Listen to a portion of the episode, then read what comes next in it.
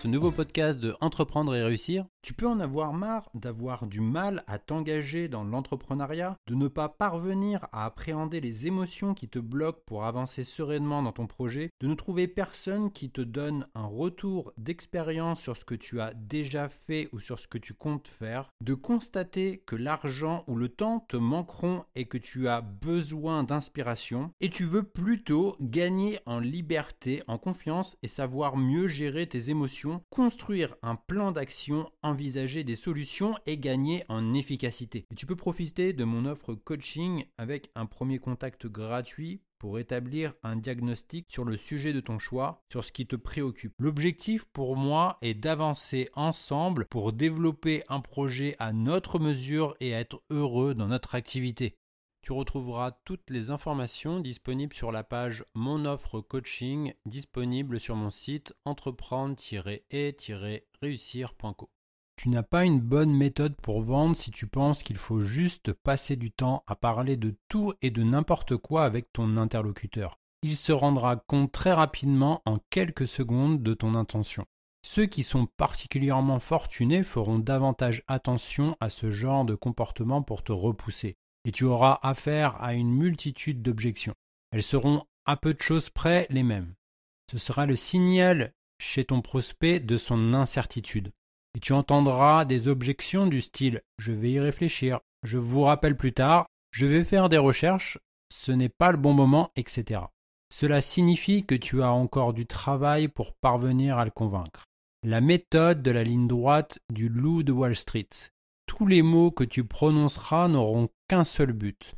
Garder ton prospect sur la ligne. Comme tu peux te représenter une ligne droite, le but va être de le guider progressivement du début jusqu'à la conclusion. Les ventes parfaites sans objection sont rares. En général, ton prospect essaiera de prendre le contrôle de l'entretien et de te faire sortir de la ligne droite. Tu peux voir la vente comme si tu emmènes ton client potentiel d'un point A pour l'amener vers le point B en suivant cette ligne droite. Maintenant, pour prendre le contrôle de l'entretien, tu dois rester entre deux limites. Si tu sors de ces limites, alors c'est que ton client a pris le contrôle. Soit tu décolles pour Pluton, ton prospect prend le contrôle, soit tu descends vers Uranus lorsque tu discutes de la pluie et du beau temps avec lui. C'est-à-dire un sujet qui n'a pas le moindre intérêt avec la vente. Si tu quittes la ligne droite mais que tu restes entre les limites, dans cette situation, tu vas pouvoir collecter de l'information.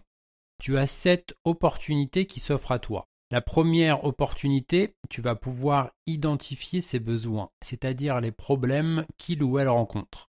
Deuxième opportunité, tu vas pouvoir identifier toutes ces croyances qui pourront t'aider à influencer la vente. Troisième opportunité, tu vas pouvoir découvrir toutes ces expériences passées avec des produits similaires. Soit bonnes, soit mauvaises, tu découvriras probablement les sentiments développés chez lui à l'égard des précédents vendeurs. Quatrième opportunité, tu peux identifier ses valeurs, c'est-à-dire les choses les plus importantes pour lui. S'il est accro à l'action et à la recherche de frissons, s'il ou elle est à la recherche de croissance, et s'il ou elle est à la recherche de dividendes, etc. Cinquième opportunité, tu peux prendre connaissance de son standard financier comme le niveau de dépenses qu'il ou elle a besoin pour obtenir un sentiment de fierté. Sixième opportunité, tu vas pouvoir découvrir ses frustrations tout ce qu'il ou elle l'empêche de dormir. Il pourra s'agir d'amplifier ses frustrations pour faciliter la conclusion de la vente.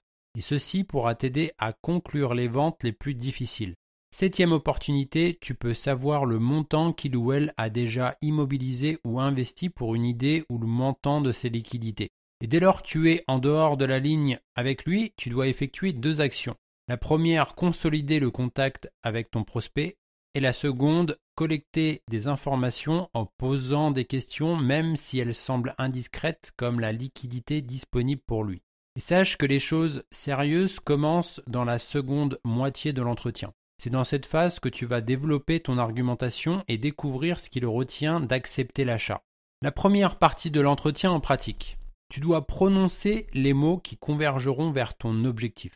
Tes paroles doivent faire naître une importante certitude dans son esprit. Dans cette première partie de l'entretien, lorsque tu as la parole, tu restes sur la ligne droite. Lorsque c'est lui qui a la parole, tu es en dehors de la ligne droite. Dans cette première partie de l'entretien, voici les trois principes à respecter. Le premier principe prend immédiatement le contrôle de l'entretien. Second principe, recherche des informations sur ton prospect mais garde un excellent rapport avec lui. Troisième principe, tu vas lui demander une première fois s'il souhaite passer commande et c'est à partir de la première objection que tu vas démarrer la seconde partie de l'entretien.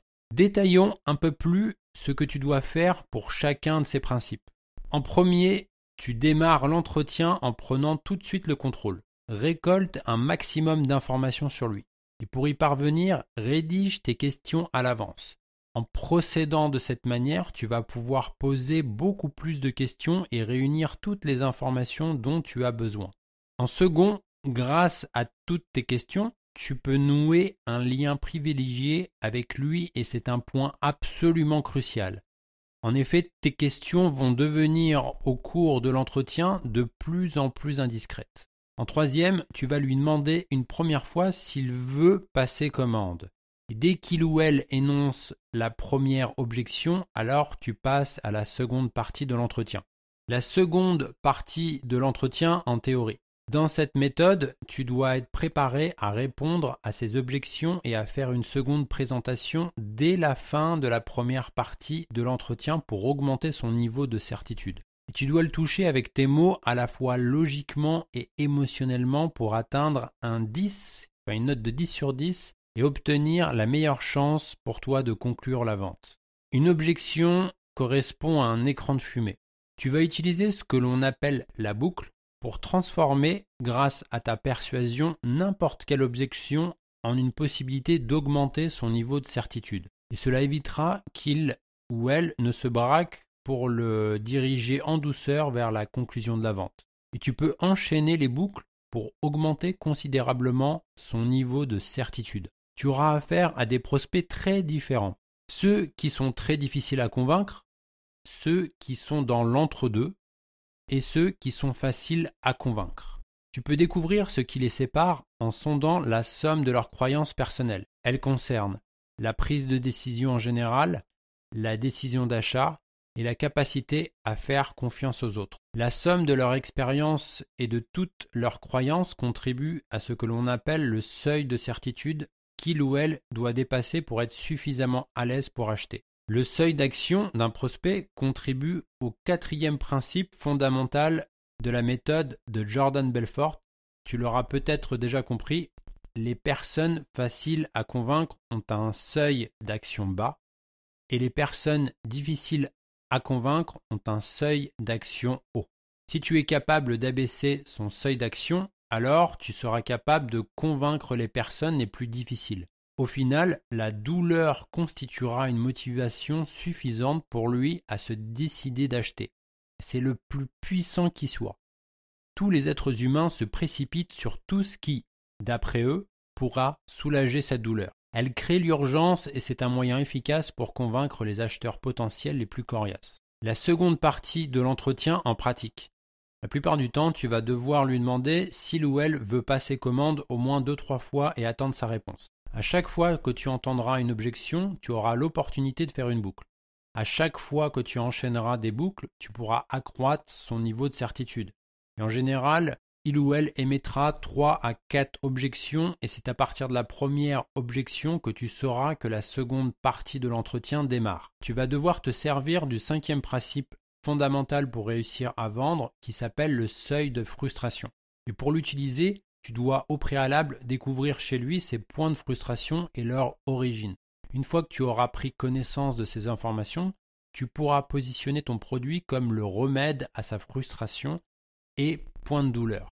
Et une fois que tu auras pris connaissance de ces informations, tu pourras positionner ton produit comme le remède à sa frustration et point de douleur. Tu vas aussi lui dessiner oralement un tableau de son futur en démontrant à quel point ton produit fera disparaître ses points de douleur ainsi que le niveau de plaisir qu'il ou elle pourra ressentir. Récapitulons les cinq principes de la méthode de Jordan Belfort, alias le loup de Wall Street, du début de l'entretien jusqu'à sa conclusion pour mettre toutes les chances de ton côté de conclure la vente. Le premier, c'est que il ou elle doit adorer ton produit.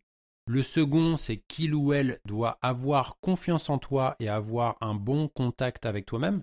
Le troisième, c'est qu'il ou elle doit faire confiance à ton entreprise et avoir un bon feeling avec toi. Le quatrième, tu dois abaisser son seuil d'action. Et le cinquième, tu dois augmenter son seuil de frustration. Pour conclure, même avec la meilleure méthode du monde, il est impossible de convaincre tout le temps un prospect. Un grand pouvoir implique de grandes responsabilités. Parfois, pour des raisons éthiques, tu devras décider de ne pas chercher à le convaincre. Néanmoins, une fois la méthode maîtrisée, tu pourras convaincre tous ceux qui peuvent l'être. Je te propose de recevoir mon guide gratuit et offert 7 clés d'un business de coaching qui libère tout votre potentiel et qui cartonne. Tout ce que tu as à faire, c'est de le télécharger depuis mon site où tu trouveras le lien en description ou alors tu peux te rendre à cette adresse sur entreprendre-et-réussir.co.